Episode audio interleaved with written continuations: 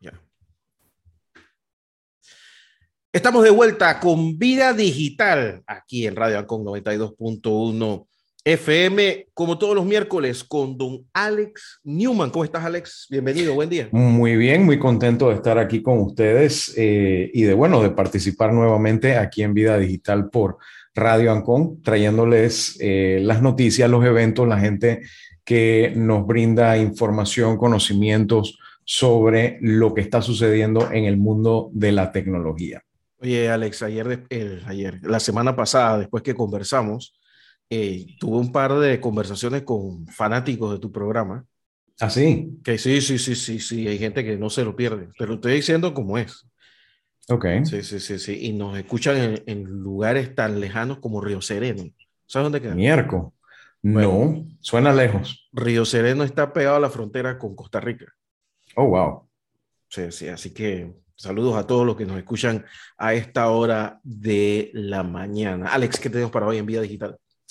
Bueno, una de las cosas que hemos conversado en el programa en ocasiones anteriores es que los padres hoy en día quieren estar un poco más eh, anuentes de lo que sucede en las vidas de sus hijos, en su uso de los dispositivos electrónicos, eh, tener una mejor idea de dónde están. Recordarás que personas de nuestra generación generalmente íbamos de la casa a la escuela, de la escuela, de la escuela a la casa y no había mucho tampoco en el medio, pero hoy en día pues las opciones son más. Eh, la gente pues tiene una mayor movilidad. Eh, yo me acuerdo una vez a mí me regañaron porque yo vivía en Caledonia y fui a visitar a un amigo que vivía en, en Betania y eso era lejísimo.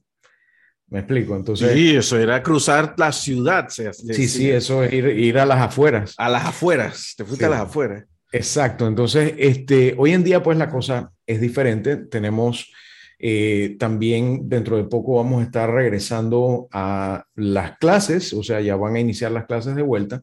Y bueno, la gente me ha consultado de alguna manera u otra cómo pueden tener una mejor idea de dónde están sus hijos. Asimismo, también la gente está preocupada por el tema de lo que se conoce como secuestro virtual, donde de pronto te llaman y te dicen, no, que tenemos a tu hijo, que si no me mandas una plata, no vas a poder recuperarlo, etcétera. Eh, tan reciente como hace como unos dos o tres días, escuché un caso de una persona eh, hablando precisamente de una situación similar. Por ende, yo mm, me, pareció adecuado hablar con los amigos de Detector y el día de hoy podemos contar con Yanori López, que está con nosotros, para conversar de lo que trae esta nueva aplicación que es parte de Detector Smartwork y que funciona para brindar un poquito más de seguridad a las familias en ese sentido. Buenos días, y Gracias por estar con nosotros. Buenos días a ustedes y gracias por invitarnos a su programa. Cuéntanos cómo funciona la aplicación y qué, qué, nos brinda al tenerla instalada en nuestros equipos. Ok, bueno, comentarles un poco sobre, sobre lo que es la aplicación Detector Family, ¿verdad? Detector Family es parte de un portafolio amplio de productos tecnológicos que tiene la compañía Detector. En el caso de Detector Family, es una solución tecnológica que Detector diseñó y desarrolló. El objetivo principal de, esta solución, de esta aplicación, es brindar un servicio para proteger y cuidar a nuestros seres queridos, ¿verdad? Llámese eh, hijos, padres, esposo o esposa, y la aplicación lo que hace es permitir eh, conocer la ubicación de, cada una de estas personas, ¿verdad? De cada una de nuestros, de nuestros familiares a través del celular. Es una aplicación instalada en el celular y por tanto yo como padre de familia, por ejemplo, puedo visualizar la ubicación de, mi hijo en este momento, si está en la escuela, si está donde los abuelos, si está en el lugar donde lo cuidan, si salió o ingresó este, a la escuela o a la casa me llegan notificaciones a la aplicación o al correo electrónico y pues de esta manera puedo mantener una tranquilidad, ¿verdad? Eh, que es como lo que se busca con, la aplicación. Tranquilidad para, para, los padres de familia y también, por supuesto, para los hijos eh, a través de una herramienta como esta. Ahora, nosotros en el programa hemos hablado de algunas otras aplicaciones con eh, funcionalidad similar como Microsoft Family Safety, eh, algunas de las funcionalidades de iOS de Apple en cuanto al tema familiar.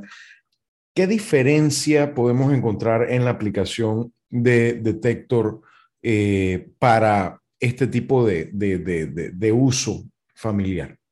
Ok, una de las grandes diferencias es que a través de la aplicación los padres o las personas que, llamémosle, administran la, herramienta, la app como tal, pueden manipularla o gestionarla. ¿Qué significa esto? Digamos que em, tú eres padre de familia, quieres saber este, si tu hijo fue al colegio, entonces puedes crear zonas virtuales, puedes crearle incluso eh, que, te llegue una notificación a tu correo electrónico o, incluso a la aplicación, o si quisieras darle, por ejemplo, acceso a la aplicación a otras personas para que también estén pendientes del monitoreo, de que le lleguen alarmas, porque tal vez en ese momento estás en el trabajo, en una reunión, no, no pudiste ver las notificaciones.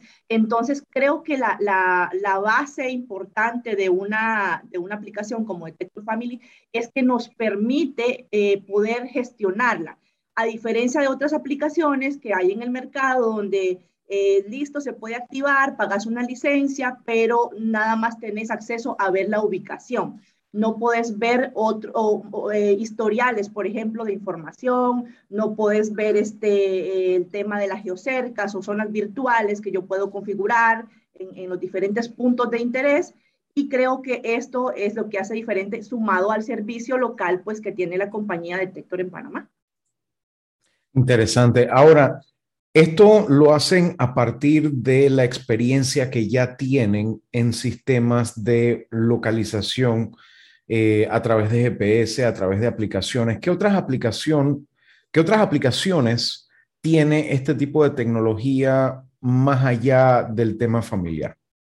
Detector Smartware, que es la, la base de la herramienta Detector Family o, la base de, de la solución eh, diseñada para la familia, tiene muchas, eh, muchos usos, muchas, muchas maneras de, poder este, sacarle provecho a Detector Smartware como tal, que es la aplicación, llamémosle la aplicación madre, ¿verdad?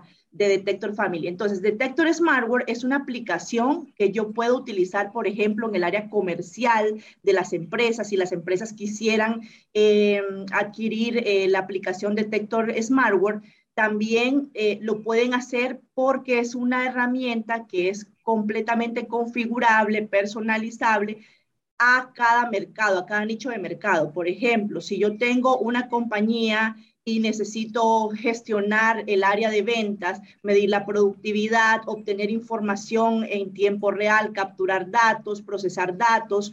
Eh, esto es una herramienta que puede servir para eso, para medir la productividad y gestionar información creo que la clave de, esta, de esta solución es el hecho de que eh, eh, es una herramienta automática en cierta manera y es que permite gestionar y digitalizar procesos en tiempo real. Que, que ahorita es, es, como lo más importante que buscamos en este momento, optimizar el tiempo, ¿verdad?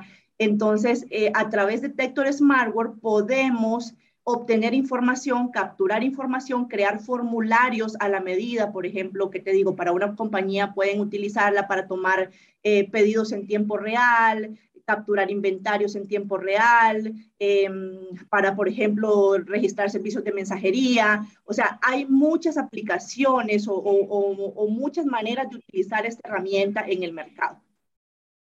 Ahora, volviendo al tema de Detector Family, una preocupación que pudieran tener los padres es, bueno, pero ¿cómo es el tema del consumo de batería? ¿Qué pasa si el celular, por ejemplo, se está quedando sin batería o si el servicio de ubicación es desactivado, lo que fuera? ¿Cómo se protege la aplicación contra este tipo de situaciones? Ok, eh, es una pregunta súper importante porque eh, Detector tiene la forma para configurar el teléfono de manera que no gaste la aplicación. La aplicación como tal no gasta batería. Lo que gasta batería es el hecho de tener el GPS del teléfono eh, pues encendido todo el tiempo. Entonces, ¿qué es lo que hace Detector? Configura la aplicación Detector Family de modo que si eh, un niño está en la escuela de 8 a 12 del mediodía, por ejemplo, yo reciba tres o cuatro reportes en la mañana y que yo pueda estar tranquila, que yo sé que mi hijo no se ha movido de ahí, por ejemplo. O también a través de las notificaciones. Eh, puedo configurar la herramienta a que me mande información únicamente si mi hijo salió de la escuela. ¿verdad? O ingresó a la escuela. O sea, cualquier eh, notificación que yo necesite configurar que llegue a mi correo, lo puedo hacer a través de la plataforma administrativa de Detector y de esa manera me permite el ahorro de la batería del teléfono, porque solo voy a poner los reportes más interesantes, lo, lo, lo que más este, mm, me interesa a mí como padre de familia, por ejemplo, las notificaciones de ingresos o salidas del colegio, y eso me va a permitir el ahorro de la batería del celular. Es necesario que el teléfono tenga data para poder efectuar esta funcionalidad. Es correcto, es necesario que el teléfono tenga data, que se active el GPS. Si se desactiva el GPS del teléfono, automáticamente también la herramienta manda una notificación de que se desactivó el GPS y, y manda la última ubicación de donde se desactivó el GPS, hora, fecha y pues toda la información que se necesita para, para poder pues estar seguro de que realmente se desactivó el GPS. Sí, es súper necesario el tema de la data. No consume, no consume, em, digamos, una cantidad de datos porque al, al, poner la aplicación a reportar, a reportar, cuando yo digo reportar es transmitir información hacia la aplicación que, que, puede visualizar el padre, ¿verdad? Entonces, si yo coloco la aplicación a que me reporte, no sé, una, una vez por hora, por ejemplo, entonces ni estoy consumiendo muchos datos porque de verdad la aplicación no consume, no consume eh, una, cantidad de datos. Eh, y también este, eh, estoy a la vez ahorrando la batería. Además del, del, consumo mínimo de datos, también tengo el ahorro de la batería. ¿Y cómo podemos acceder a esta aplicación en la tienda de Google o en la tienda de Apple? Es correcto. Las, la aplicación como tal, Detector Smartware, la pueden encontrar en Google Play y también en la tienda de, de, los celulares este, iPhone. Entonces, en cualquiera de las dos tiendas está, está disponible, es únicamente descargar la aplicación, eh, obviamente comunicarse con, con, Detector para poder hacer la configuración de la, de la, del, del, teléfono en la herramienta Detector y pues ya poderle crear la licencia y entregarle las credenciales al, al usuario. ¿Y esto tiene algún costo para los padres? Es correcto. Ahorita justo eh, como es un, es un servicio que venimos gestionando en todos los países donde Detector opera, eh, tenemos eh, precios de, de, licencias pues a un, llamémosle precio de introducción, porque no en este momento por estar ingresando Detector Family al país, pues estamos este, introduciéndolo con un precio promocional aunque ya es un producto que ya está aprobado en todos los países donde Detector opera, pero eh, pues pensando ahora con el tema del ingreso a clases, de, la seguridad, de la tranquilidad, lo que hablabas al inicio, de que pues están estos paseos eh, virtuales eh, donde se llevan a los niños y, y pues hay que estar como más pendiente de eso, por eso es que estamos lanzando la aplicación acá en Panamá también. Ahora, se refieren a los diferentes países. ¿Qué otros países, aparte de Panamá, están manejando ustedes en este momento? Ok, Detector tiene presencia en nueve países. Estamos desde Guatemala, Guatemala, todo lo que es Centroamérica, incluso Belice, Panamá, eh, Colombia, Venezuela y Brasil. Interesante. Ahora que mencionan Brasil, ¿la aplicación está disponible en más de un idioma? Es correcto. Es correcto, tenemos eh, disponibilidad de la aplicación tanto en español como en portugués. Interesante. Aquí estoy viendo en la pantalla ahorita mismo la, la aplicación, así que voy a ver si de pronto juego con ella un rato y, y la exploramos. Estoy viendo las características, estoy viendo todas las diferentes cosas, pero veo que también es parte de un, como de un, conjunto de aplicaciones para monitoreo de rutas, visitas, etcétera, eh, eso, se integra también con eh, gente que maneja, por ejemplo, mensajería o gente que maneja, por ejemplo, un chofer de una empresa. ¿Cómo, cómo funciona en ese caso? Es correcto. Eh, como te comentaba inicialmente, Detector Smartware es una aplicación que se puede personalizar dependiendo de la necesidad que tengan las compañías. Se puede utilizar, por ejemplo, en el tema de la mensajería, donde yo puedo Em, crear un formulario, entregárselo a los mensajeros para que los mensajeros pues tengan en ese formulario toda la documentación que tienen que entregar, los puntos que tienen que visitar y a la vez en el mismo formulario de la aplicación Detector Smartware existe la opción de poder obtener la firma digital en caso de que yo voy a hacer una entrega, por ejemplo, Mm, el, cliente al que le voy a entregar me puede hacer su firma, me puede colocar su firma en la aplicación y también puedo tomar fotografías en el documento. Puedo obtener códigos QR, puedo obtener códigos de barra, eh, eh, una serie de información que se puede capturar dentro de la aplicación. Por eso, eh, digamos que la clave de esto es, es el proceso de captura y digitalización de información en tiempo real que eso es, el, digamos, el proceso más importante que tiene la, la herramienta Detector Smart. Interesante. Bueno, vamos a estar mucho más pendientes del, del tema y vamos a ver si eh, hacemos un par de pruebitas con la aplicación más adelante. Estoy viendo que el que quiera más información puede contactar al 6242-8022 en WhatsApp o al 309-1400 de detector aquí en Panamá. Vamos a estar pendientes de eso. No sé si Guillermo tiene alguna otra consulta. Sí, yo quería hacer una pregunta filosófica. Eh, cuando ustedes comienzan a desarrollar el producto, em, ustedes me imagino que hacen algún tipo de estudio previo de mercado.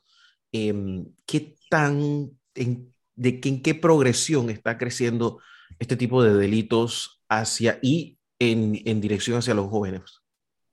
Em, buena pregunta, porque sí es, eh, antes de, sacar este producto al mercado, que, ya, ya tiene pues algunos años en otros países, se hace un, estudio de mercado, por supuesto, para, para conocer esa necesidad. Y yo siempre digo, gracias a Dios aquí en Panamá nosotros tenemos un, índice de violencia, de, robo, de, de inseguridad bastante bajo comparado con otros países de la región, por ejemplo, pues un Guatemala, eh, Salvador, Honduras, incluso Costa Rica, son países que el, índice de inseguridad es un poquito más alto que Panamá. Entonces, cuando se hace el estudio de mercado y se, detectan que hay muchos casos, que, han pasado muchos casos donde eh, secuestro de niños, eh, incluso, por ejemplo, algo que está muy de moda en este momento es eh, niños que son contactados por las redes sociales o adolescentes, por ejemplo, que son contactados por, redes sociales y se quedan de ver con, personas completamente desconocidas fuera de la escuela, fuera del colegio o, o de, su, de su vivienda. Y, los padres a veces ni enterados y, pasan pues muchas situaciones bastante feas que, a veces uno desconoce. Entonces, gracias a este estudio de mercado es que eh, Detector ve en, en, Detector Smartware la solución enfocada también en familia. Siempre pensamos en Detector Smartware como una herramienta para, para comercializar en el mercado corporativo, lo que hablábamos, hablábamos por ejemplo, de, de las empresas de mensajería, de las empresas de distribución, de las farmacéuticas que pueden utilizar una herramienta como esta, pero nunca se había enfocado eh, Detector Smartware con todos los beneficios y funcionalidades que tiene para el, el segmento de la familia, que, considero que es eh, nuestro segmento más importante, ¿verdad?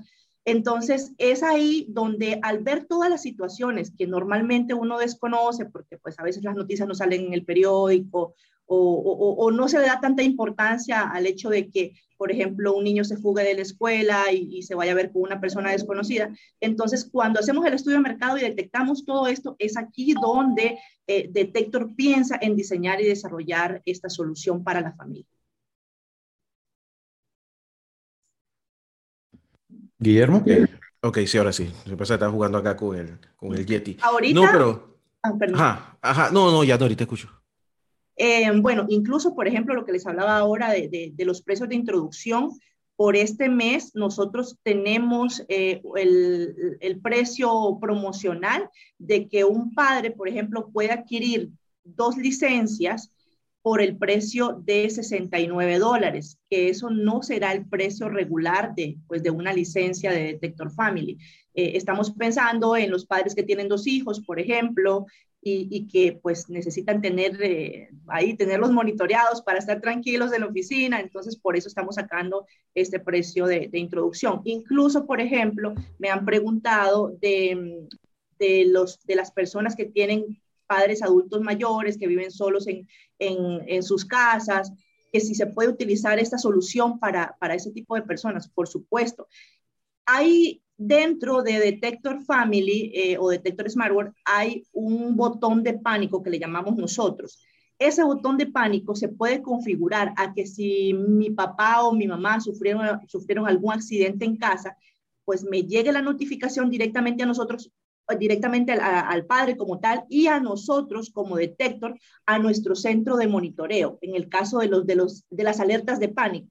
Entonces, ¿qué hace nuestro centro de monitoreo? Como son personas que están full monitoreando 24/7, llega una alerta de pánico de, un, de una aplicación Detector Family, pues Detector va a empezar con sus operadores a llamar a las personas que tienen registradas para, para, para recibir información para, o para notificar de que se acaba de activar el pánico, por ejemplo, del celular de mi mamá o de mi papá o de mi hijo, y pues para que se tomen como las medidas este, para, para poder ayudar a esa persona. Sí, porque hay, diferentes, eh, hay diferentes tipos de, de, ataques. Por ejemplo, yo tengo un número, hoy, esto es de hoy, 591-6200, bueno, un montón de números. Me mandan un mensaje para que yo responda y es un mensaje desde Bolivia. Y es un teléfono que este es un número que supuestamente es súper secreto. Y me llamó la atención eh, que me imagino que hacen hacen algún tipo de búsqueda random y ahí comienzan, ¿no? Y comienzan a disparar eso para ver quién cae. Y lo mismo me ha pasado, por ejemplo, en Instagram, y eso me pasó ayer, o sea, estamos hablando de cosas muy recientes y disculpen que personalice esto, pero alguien me comienza a decir, dale, que, que que hace mucho tiempo que no, no conocía, pero de repente comienza a decirme, dale like a esta foto, dale like a esta foto, el concurso de no sé qué, dale like, dale like. Yo por supuesto que no le voy a dar like, porque eh, suena muy sospechoso tanta cosa para... ¿Y por qué necesitas un like en una foto en específico? ahí evidentemente hay, hay algo, pero digo, en el caso de Alex o el caso mío, ya más o menos nosotros conocemos por dónde viene la gente, pero cuando estos niños están en la escuela, entrando a la escuela, lo más seguro es que van a recibir cientos de este tipo de mensajes y van a dar like y todo lo que pongan en ese, en ese celular, cuenta bancaria, bueno, cuenta bancaria, lo que sea, el número que sea, puede terminar en manos de fascinerosos, ¿no? Eh, también no será, no, me parece que Detector es una gran, una, una gran herramienta, pero como que hay que también entrar en el trabajo comunitario, escolar de explicar que aquí está la herramienta, pero también tiene que saber que esto pasa y que no puedes entrar ingenuamente a usar tu celular o tu computadora como si nada fuera a pasar. Sí, incluso, por ejemplo, pensando en eso, en el tema de la seguridad, de la información que ven, que ven nuestros hijos, por ejemplo, eh, Detector tiene herramientas que normalmente usamos en el mercado corporativo, como por ejemplo además de instalar Detector Family, por ejemplo, o Detector, Detector Smartwatch, que es la aplicación corporativa, em, nosotros instalamos algunas aplicaciones de bloqueo para que, por ejemplo, los usuarios, en este caso pensando en los niños, no tengan que ingresar, por ejemplo, a un YouTube, a, Instagram, a, redes sociales, por ejemplo, por ejemplo, ¿verdad? Eh, se podrían hacer ese tipo de bloqueos. Al final, el padre de familia nos puede pedir a nosotros el soporte, la ayuda para eh, que nos digan, yo le voy a, instalar la aplicación a mi hijo, pero también me gustaría este, que solamente tenga acceso a esa aplicación o, a las llamadas, por ejemplo, que no me ingrese a otros, a redes sociales o a otras cosas. También podríamos apoyarlo en ese tipo de soporte. Muy interesante, Alex. Una de las cosas que estaba pensando también ahora que lo mencionas, ese tipo de estafas y demás, que este tipo de aplicaciones no solamente son útiles para los niños, sino también para cualquier miembro de la familia que uno quiera estar pendiente eh, sobre todo si están en una, algún tipo de condición de vulnerabilidad, ya sea por temas de edad, por temas de eh, enfermedad, de alguna discapacidad o lo que fuera, yo creo que es una herramienta que puede también servir para tener un poquito más de paz mental en cuanto a, el estado y la salud de las personas, sobre todo que hoy en día pues eh, todo el mundo carga un teléfono inteligente, todo el mundo tiene la oportunidad de, movilizarse y, bueno, el poder aprovecharlo a través de este tipo de aplicaciones yo creo que es un beneficio muy grande. Así que les doy las gracias a, a Yanori de, Detector eh, y los exhorto a que, mm, vean la aplicación en, en su tienda respectiva de su dispositivo y, y, le den una vuelta y vean qué les parece. Y vamos a estar pendientes de cualquier desarrollo, nuevas versiones que ustedes lancen en el futuro. Así que muchísimas gracias por estar aquí con nosotros. Y los invitamos a, escucharnos, a, también a buscarnos en nuestras oficinas, con ponerse en contacto con nosotros en las redes sociales, eh, directamente a nuestra central telefónica. Estamos atentos a asesorarles. Muchísimas gracias. Hasta luego. Bueno, Guillermo, no sé si nos vamos de pronto a una pausa musical y regresamos a conversar un poco sobre las noticias de tecnología de esta semana. Vamos a la pausa, don Camilo Coronado, y regresamos con Vida Digital con Alex Newman, aquí en la mañana en por Radio Ancon. Estamos de vuelta aquí en Vida Digital con Alex Newman en la mañana Ancon por Radio Ancon. Don Alex Newman, oye, este, en este espacio que siempre vemos productos nuevos y cosas que andan por ahí. Mm, el otro día estaba mirando un anuncio de un evento que iba a haber, pero de una empresa y me quedé pensando, oye, esta empresa estaba como muerta en vida y, oye, y, no, y solo, no solo ha resucitado, sino que le ha ido muy bien y es Microsoft. Sí, afortunadamente, yo creo que en los últimos años ha habido una, una marea hacia el migrar las cosas a la nube, el teletrabajo, el trabajo en equipo a través de herramientas como Teams, por ejemplo, de colaboración. Pero todo esto fue acelerado por el tema de la pandemia, en el sentido de que yo recuerdo cuando en el 2013, 2014, por allá 2015 estaba haciéndose la transición de un sistema llamado Skype for Business a esta nueva herramienta colaborativa llamada Microsoft Teams que te permitía hacer tantas cosas. Eh, de compartir información, de hacer chats, de hacer grupos, de tantas otras cosas que hoy damos por sentado. Y luego eh, algunas em-, empresas empezaron a adoptarlo, a, tratar de incorporar estas herramientas a su forma de trabajar, pero no fue sino hasta que empezó el tema de pandemia que la gente sí o sí tuvo que decir, mira, yo no puedo regresar a mi oficina, no puedo estar dependiendo que si hay alguien que pueda aprender y apagar el server, cosas así por el estilo, yo necesito migrar mi server a la nube. Y muchas personas, muchas empresas que a mí me ha tocado atender a través de los años, eh, hoy en día ya no tienen servidores en su oficina, ya no tienen en algunos casos equipos importantes ni nada, no, todo está en la nube. ¿Y dónde tiene su respaldo? También en la nube o en otra nube de otro fabricante, por si acaso uno de los dos fabricantes le da por tener un problema, uno nunca sabe. Entonces, eh, le ha ido muy bien tanto a Microsoft, que ha migrado todas estas eh, todos estos usuarios, estas identidades, estos contenidos, estos datos a la nube, como también otras empresas como Amazon, que le dio plata como país al espacio, eh, Google, que tiene también toda la plata del mundo, eh, todas estas empresas con los servicios en nube, pues también han permitido que muchos pequeños empresarios puedan también tener acceso a tecnologías que de otro modo no hubieran tenido. Hoy en día, por ejemplo, cualquiera simplemente mete sus datos de tarjeta de crédito y por un par de dólares al mes tiene central telefónica donde guardar sus archivos, cómo colaborar con otros, cómo hacer videoconferencias, que en los tiempos en que tú empezaste a configurar temas de videoconferencias costaban más que una casa.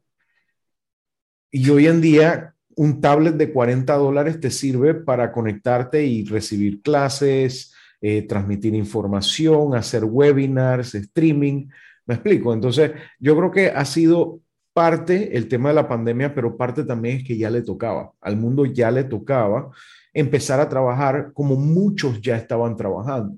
Yo te, te digo, a finales de 2019, eh, yo atendía clientes y yo le decía, mira, yo te puedo atender dentro de una hora y pico eh, presencialmente y te voy a cobrar tanto, pero te puedo atender ya y cobrarte la mitad si vamos remoto. Algunos decían que sí, otros no.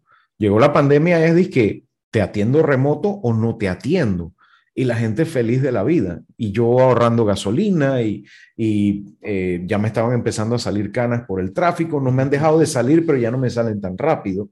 Entonces, yo creo que, yo creo que es un grandísimo beneficio y por eso a Microsoft le ha ido muy bien y yo creo que le continuará yendo muy bien en el futuro, siempre y cuando pues mantengan esa actitud de abrir cuando antes estaban cerrados, de adoptar tecnologías sin extinguirlas, sin eh, sacarlas del mercado porque no les gustaba, sino realmente aprendiendo a trabajar en armonía. Hoy en día hay herramientas que te permiten, por ejemplo, que en tu red, que la maneja el, sistema de Microsoft Windows Server, tú puedas meter tu computadora Mac o tu computadora con Linux que forme parte del ecosistema con la autenticación y todo. Que dispositivos Android, que dispositivos iOS, que todo, una, una, serie de cosas trabajen de manera eh, interactiva, transparente, yo, por ejemplo, para el trabajo que hago, yo estoy usando una máquina con Windows, pero me paro, me voy al puesto que tengo acá atrás y tengo una Mac y allá yo me conecto y hago exactamente lo mismo al margen de, si yo quiero, yo agarro un iPad y me voy para otro lado y proyecto la información al, al televisor. O sea, estamos viviendo en una era donde la colaboración se hace muchísimo más fluida y más fácil. Y claro, además de eso también, Microsoft ahora al sacar Windows 11, hay mucha gente que quiere hacer la actualización, van a comprar equipos nuevos, etcétera. Otros, por ejemplo, si su equipo lo soporta, van a correr la actualización que está siendo ofrecida ahorita mismo en muchos equipos. Si me pregunta si yo estoy usando Windows 11, yo no estoy usando Windows 11 todavía como mi máquina de trabajo de todos los días. ¿Y no lo recomiendas tampoco o es una cuestión personal? Eh, yo creo que es una cuestión personal en cuanto al tema de manejo de riesgo. ¿A qué me refiero? Por ejemplo, tiene muchas cosas buenas. Windows 11 te permite, por ahora eh, está en prueba, correr aplicaciones de Android directamente en tu computadora. Eh, aquellos que quieran poder usar el Instagram fácilmente en la computadora, eso les puede servir de mucho, o de cualquier aplicación que quieran utilizar. Sin embargo, hay otras cosas como hubo una actualización en estos días. Eh, está fechado el 13 de febrero y creo que salió hace un par de días eh, una actualización donde se corrigieron algunos temas con la barra de tareas, se mejoró la integración con Android, pero eh, algunos han reportado que se les desconfigura la impresora y otros que se les prende el abanico de la máquina y la máquina se empieza a recalentar hasta que desinstalas la actualización. se queda haciendo un proceso ahí y nadie sabe cuál es. Exactamente. Entonces, lo complicado del asunto es que las computadoras que están diseñadas para poder correr adecuadamente Windows 11 son máquinas muy recientes, máquinas generalmente un poco más poderosas pero también máquinas un poco más susceptibles a que si tú les pides mucho, van a tener que entonces prender sus abanicos y tratar de enfriarse y van a tratar de bajar su rendimiento para no quemarse y cosas así por el estilo. Entonces, realmente no vas a tener el rendimiento debido.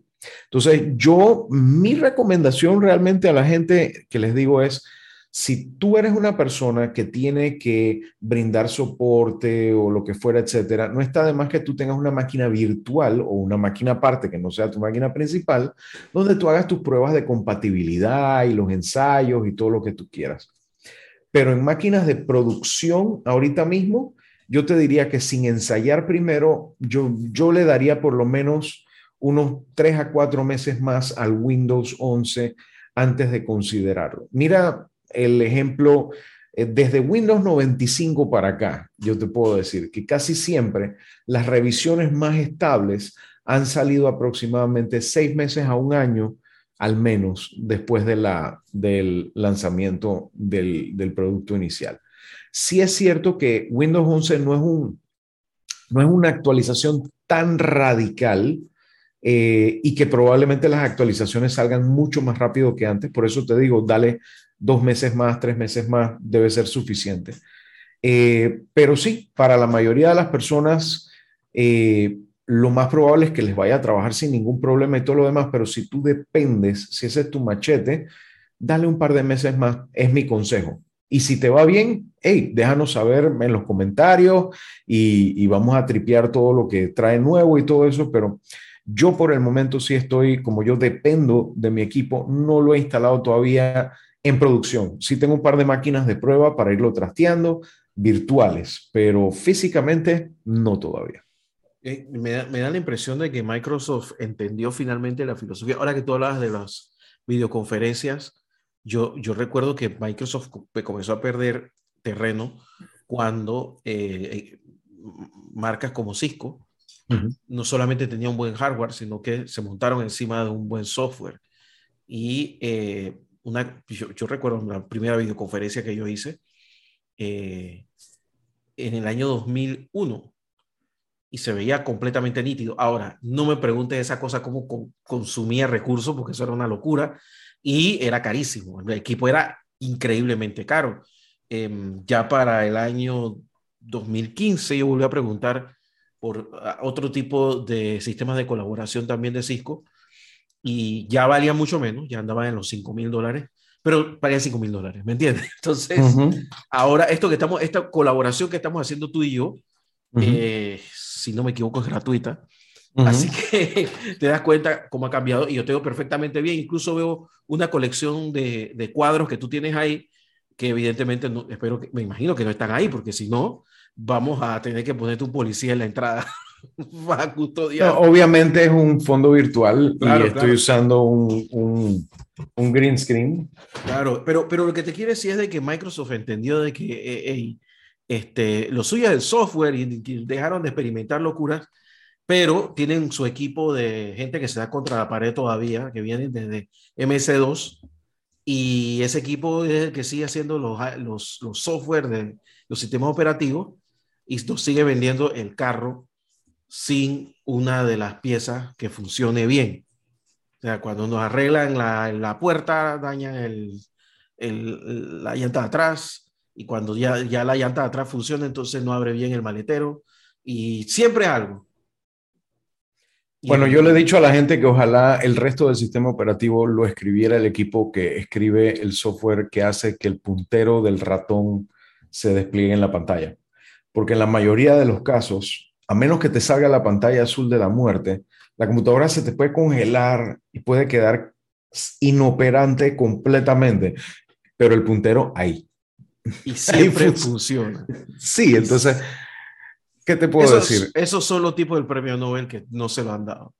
Pero los, del, los de puntero ese es una bendición desde que existe el, el, el, el, gráfico, ¿no? Y la verdad es que me da mucha risa, pero sí, sí me llama mucho la atención porque yo no lo apostaba, pero llegué a pensar en algún momento, bueno, vi cómo nació Microsoft y miraré cómo, cómo, cómo se va en el panteón donde está Netscape y otro grupo de, eh, Risk y todo lo demás, ¿no? Y hay una Así gran es. cantidad de productos que parecían revolucionarios y que pues, desaparecieron. Pero, pero Microsoft ha sabido reinventarse y a pesar de todo, ahí está. Lo que yo no sé es si a punta de sistema operativo va a, mejorar. Yo, yo calculo que eventualmente llegaremos a un sistema operativo que ese será el definitivo. Mira, más o menos esa es la estrategia que están buscando en cuanto a Windows 11, en el sentido de que no necesariamente veremos un Windows 12 rápidamente, sino más bien que las actualizaciones vayan entrando poco a poco y que el cambio de un sistema a otro sea una cosa muy gradual a través de los años. Es Parecido Alex, a lo que está pasando con Office 365. Office 365 claro. empezó como producto en, se podría decir, en los 2016 por allá, y tú ves el, el Office, si tú eres un usuario de Office legítimo y estás actualizado y todo lo demás, tú has visto cómo poco a poco han ido apareciendo nuevas funcionalidades que van entrando en tu barra de herramientas o que te salen o lo que fuera, el logo cambia un poquito, etcétera. Son cambios muy graduales, pero tú tienes un software nuevo. Yo ahorita mismo, por ejemplo, el otro día me enteré de que yo puedo hacer una presentación en PowerPoint desde Teams donde sale mi cara en una esquina como si fuera un quemado de en aquel tiempo en la televisión y señalar cosas con la mano en el, en el PowerPoint y todo como, como, como en un estudio se hubiera hecho hace 20 años. Hoy en día lo haces en tu aplicación de PowerPoint. Lo, que pasa, lo que pasa, Alex, es que yo, a mí, o sea, en algún momento, o sea, que estos equipos de desarrollo de estos software, especialmente el sistema operativo, deben ser carísimos y consumen cualquier cantidad de recursos que tú tienes que separar. Imagino que tener un edificio solo para ellos y trato especial para ellos, pero eso en algún momento con la baja en las ventas de, los, de las computadoras y, y, que ya hay un montón de sistemas operativos que por más que tú los descontinúes, hay gente todavía con, con XP. Eh, en, en, algún momento te tienes que dar cuenta de que te sale más caro seguir desarrollando Windows 13, 14, 15 que tener uno solo y, hacer lo que tú acabas de decir. Hey, ya este es el último y vamos a darle mantenimiento y después veremos cómo. O sea, ya no es un negocio, o sea, hacer sistema operativo. No, el negocio realmente es los servicios. Entonces ya el sistema operativo se convierte en una plataforma para obtener aplicaciones que funcionan como servicios, llámese Teams, Skype o cualquier otra cosa que tú puedes pagar o no pagar dependiendo del modelo económico. O tú tienes algo como un navegador que puede ser Safari, Chrome, Firefox, lo que tú quieras, y eh, en el navegador tienes todo. Entras a office.com y ahí tienes Word en tu navegador. Ni siquiera está corriendo en tu máquina, está corriendo en la nube.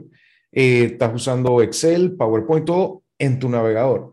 Entonces, realmente también hasta cierto punto el navegador se convierte en tu oficina. Si tu celular, por ejemplo, tú lo puedes enchufar a un monitor, un teclado y un mouse y abrir un navegador, tú no necesitas bajar ninguna otra aplicación adicional. Entras a office.com y tienes Word, Excel y PowerPoint. O si eres fan de Google, entras a Google Workspace y tienes Google Docs, Google Sheet, Google Presentations, Google, Todo, Google Talk, eh, ¿cómo se llama? Google Meet en vez de Teams y así. O sea, ahorita mismo se está haciendo una transición a los servicios en nube que tú pagas lo que usas, si es que lo pagas, porque algunos son gratuitos, y no importa qué dispositivo tú tienes, qué dispositivo estás usando, aunque tú tengas un navegador relativamente reciente, tú puedes hacer lo que te da la gana. Cosas que si se lo hubiéramos dicho a, uno de nosotros hace 15, 20 años, nos sonarían eh, futurísticas y absurdas, como por ejemplo editar video online. Ahorita mismo hay sitios como eh, storyblocks.com, el mismo editor de video online que tienes de, YouTube. Sí, puede ser que te demore subir el material original a, la nube, pero después que ya está arriba, tú le dices, bueno, quiero picar, cortar aquí, ponme este efecto y todo lo demás, y todo lo haces en el, en el navegador. Cuando ya estás listo, le dices, bueno, eh, ahora sí quiero versión final, render vas, te tomas una taza de café, regresas y ahí está tu vida. Eso hizo una enorme diferencia en el servicio de YouTube, porque antes tú tenías que, el video tenía un error, bájalo, edítalo y vuelve a subir. En el momento en que eso se acabó, la gente se revolucionó y eso y, y olvídate, ya nadie usa más nada. sí, y de hecho puedes editar. Sí, y, y el equivalente, por ejemplo, en Photoshop tienes Canva, tienes Crelo, tienes varias, varias aplicaciones que tú puedes hacer tu edición y tus artes y todas tus cosas tranquilamente. Obviamente, Photoshop tiene su sitio, Illustrator tiene su sitio, AutoCAD tiene su sitio, pero hay gente que usa la versión online de Google SketchUp y puede hacer dibujos básicos de, de diseño. Entonces, yo creo que estamos viviendo en una era interesante donde estamos moviéndonos a plataformas un poco más agnósticas que lo único que le importan es que tengas una buena conexión de internet. Yo, yo creo que, mira, tú lo acabas de decir, Photoshop, ¿cuánto Photoshop? Ya ni me acuerdo. Em, pero eventualmente va a ser absorbido en algún día de estos, estos tipos de Google, se, le va a quedar mirando y que, ah, tú estabas ahí. Y ven acá. Y eso es lo que va a terminar pasando. Eh, una empresa que tiene ocho aviones, y no necesariamente, y no precisamente avioncitos de esos jetsitos, sino de los grandotes y que tienen su propia planta eh, eh, nuclear. Estamos hablando de algo en serio. O sea, eh, el tema tecnológico, creo que ahora, después de la pandemia, va a ser una cosa exponencial que si en un año vemos este programa, nos vamos a echar, nos vamos a reír de las cosas que han salido del otro año. Por eso hay que ir al CES este año. Dedos cruzados. hay que ir al CES. Alejandra, tenemos que ir al CES. Así que bueno. Oye, eh, Alex, este, buena conversa hoy. Em, háblame de tus, de tus redes sociales. Que yo, yo Arroba vida digital en todas las redes sociales, menos Twitter, que soy Alex Newman. Y bueno, eh, estoy los jueves con Jerry y los sábados en, en, en, Social Radio para los que les interesa. Y síganme en mis redes, arroba vida digital. Ahí todo lo que hacemos, incluyendo este programa, lo subimos. Y también estamos en Spotify, así que pueden estar pendientes de lo que subimos en Spotify. Oye, sí, sí, sí, sigan a Alex en Spotify, que la verdad es que hay un gran contenido y pueden buscar contenido. ¿Desde cuándo tienes contenido ahí? Bueno, en YouTube, que es el, el, que se podría decir que más contenido tiene, yo tengo contenido como desde el 2009, me parece. Ya hace rato. Sí, sí, de cuando estábamos en Agusto con Agustín y Romina allá en RCN. Imagínate. ¿Qué sería la vida de Romina? No sé, no he sabido últimamente. Creo que está en, en, radio o en televisión o algo, no sé. No, no, no, no, no, La busqué por ahí, no, no, creo que no. Ah, como que estuvo en una emisora hace poco, pero ya. Me da la impresión. Sí, pero bueno. Alex Newman, muchísimas gracias por estar con nosotros y nada, nos hablamos el próximo miércoles aquí en Vida Digital en Radio Ancon 92.1 FM. Don Camilo Coronado, vamos a la pausa y regresamos con más aquí en la mañana Ancon por Radio Ancon.